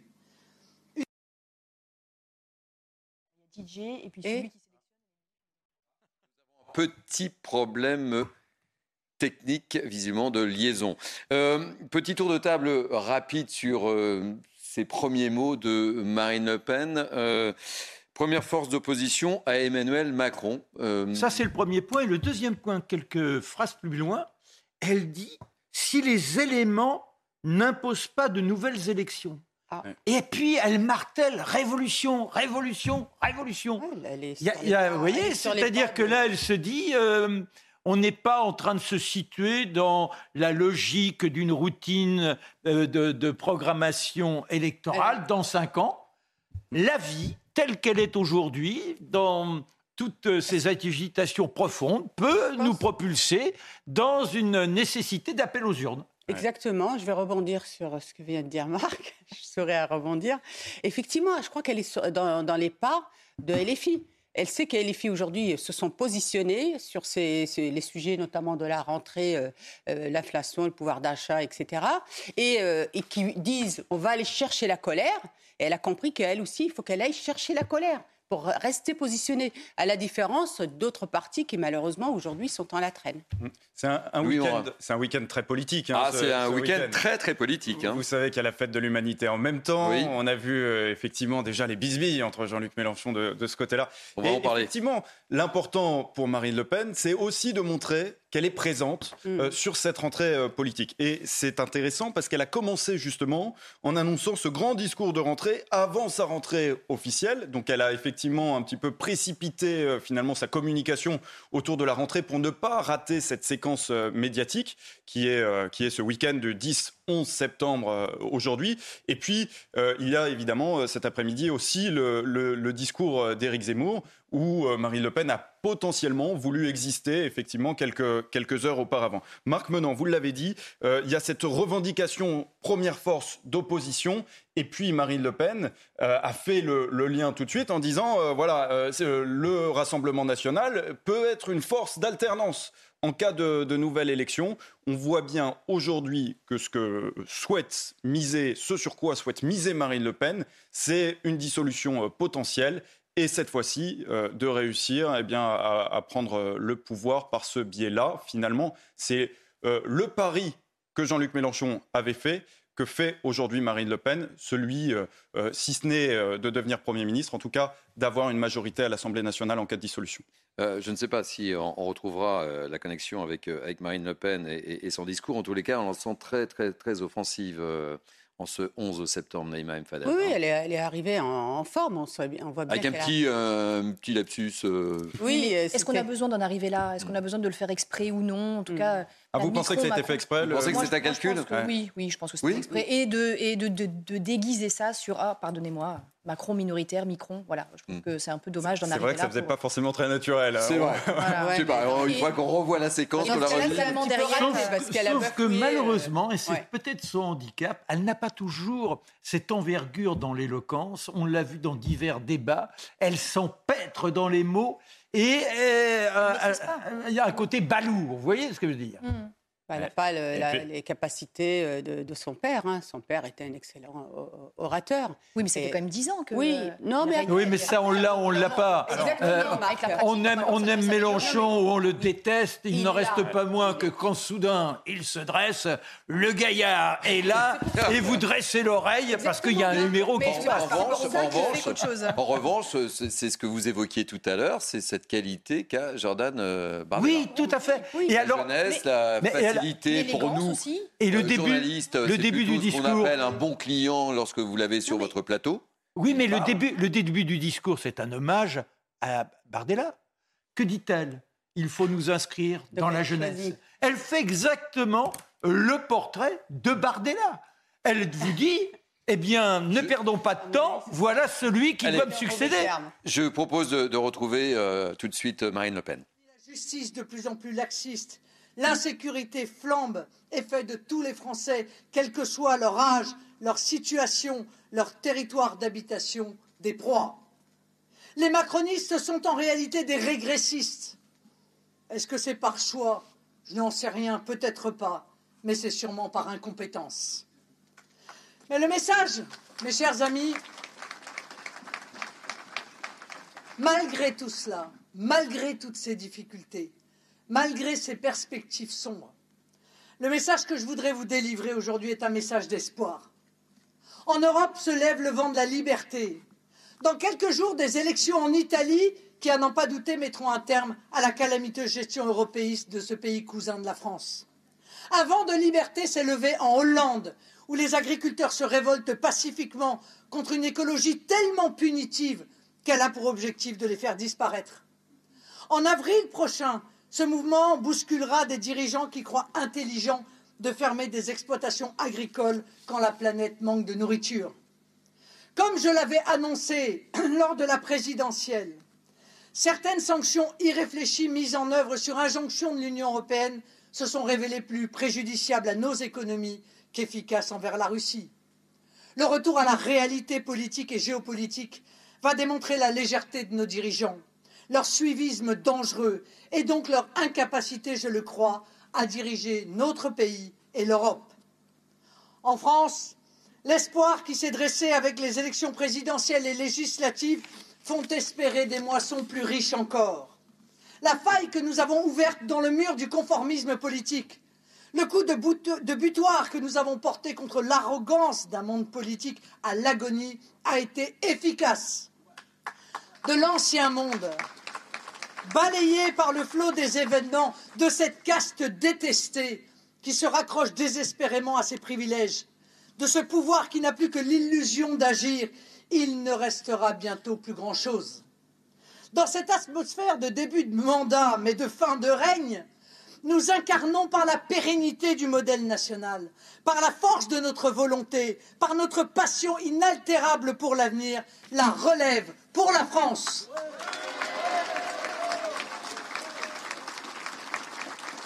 Alors, lorsque de grands événements historiques surviennent, il y a toujours deux types d'attitudes. Soit ne rien faire et rester observateur. Et quand tout s'est passé, à la question qu'avez-vous fait, celui qui a choisi la passivité ne peut que répondre piteusement j'ai vécu. Et puis, il y a ceux dont vous faites partie, qui ne veulent pas être les spectateurs quand leurs convictions, leur affection, leur devoir envers leur pays les appelle à rejoindre le grand mouvement de redressement national. Amis qui recevez ce message de fraternité et d'espoir, d'où que vous soyez, quels qu'aient été vos choix politiques antérieurs, je vous invite à nous rejoindre. Ne passez pas à côté de l'histoire. Elle est en train de s'écrire. Et je vous appelle à nous aider à tenir la plume. Nous rejoindre, c'est nous soutenir, parler pour nous, agir avec nous. Mais au moment où j'ai décidé de transmettre la flamme de la présidence du parti, nous rejoindre, c'est participer au choix du futur président du Rassemblement national qui aura la charge de préparer notre mouvement à prendre les responsabilités du pouvoir et à les exercer avec compétence et avec courage. Concrètement, parce que pour voter, il faut être adhérent. Je vous invite à prendre votre adhésion pour décider avec tous les patriotes de France qui dirigera le mouvement national. Vous avez jusqu'au 26 septembre. Et puisque je vous, dis tout, les instances du mouvement ont décidé une adhésion à 20 euros pour ne pas qu'il puisse y avoir un frein financier à cette participation. Alors avancez avec nous, n'hésitez plus, venez, L'aventure qui s'ouvre sera probablement la plus belle aventure de votre vie militante, la plus exaltante de votre engagement pour la France. Ces moments de vie exceptionnels, on ne les refuse pas. L'aventure commence, on y va, on y va tous, on y va avec vous. Vive la République et vive la France À des petites réactions euh, sur euh, cette fin de discours de Marine Le Pen. Euh, le RN a des problèmes de trésorerie parce qu'on l'a vu en train de lancer un appel à la cotisation. Ça, ça, je trouve ça étonnant parce qu'elle veut s'inscrire dans une dimension qui est celle de l'histoire. Elle utilise d'ailleurs le terme plusieurs fois. Elle parle de l'incompétence du, du, du, gouvernement, les, les macronistes qui sont des régressistes. Euh, elle parle d'action, d'agir. Et soudain, elle vous dit bon, vous savez, c'est les gars sur le, sur le marché, là, les bonimenteurs, mesdames et messieurs, et ce n'est pas un, ce n'est pas deux, ce n'est pas trois. Vous aurez. Et pof Et là, je trouve que. Il, y a, il, fallait qu'elle fasse une rupture en disant mais euh, je, trouve ça assez maladroit. Bon, c'est pas. Et puis, il y, a un terme aussi qui m'intéresse, après je laisse... Parce qu'il nous reste plus deux minutes. C'est fin de règne. Oui, fin de règne. Bah, il n'y a pas de règne en démocratie. Le règne, c'est ce que nous vivons du côté de la Manche et de l'Angleterre. C'est très intéressant. C'est justement c'est très intéressant cette fin de fin de discours parce que c'est extrêmement euh, révélateur. Finalement, ce sur quoi Marine Le Pen euh, lorgne aujourd'hui, c'est en partie les 130 000 adhérents du parti euh, d'Éric Zemmour de Reconquête. Hein. On se posait la question juste avant son intervention de savoir si ça n'avait pas été calculé justement pour eh bien couper l'herbe sous le pied d'Éric Zemmour. On a la réponse. Aujourd'hui, Marine Le Pen veut livrer le combat des adhérents, le combat des adhésions avec euh, Éric Zemmour. Elle veut tenter de lui reprendre une partie euh, de ses euh, militants. 130 000, c'est colossal. ça avait surpris tout le monde pendant cette campagne présidentielle qui réussissent à rassembler autant de militants en si peu de temps. Et effectivement, euh, on peut se dire légitimement que Marine Le Pen aimerait bien réussir à regonfler son parti à l'occasion des élections internes. Elle, évoque effectivement ce qui, ce qui, a surpris un peu tout le monde, même le, le prix de l'adhésion, 20 euros, un tarif promotionnel pour pouvoir participer à ces élections internes. Donc on voit bien aujourd'hui que sa volonté aujourd'hui de, de Marine Le Pen, c'est après avoir réussi la bataille des élus, après avoir réussi à avoir 89 députés à l'Assemblée nationale, c'est d'avoir un parti fort en termes de, militants, c'est ce qu'elle c'est ce qu'elle essaye. Bon, écoutez, euh, on va terminer euh, sur ces bonnes paroles ce Midi News Weekend.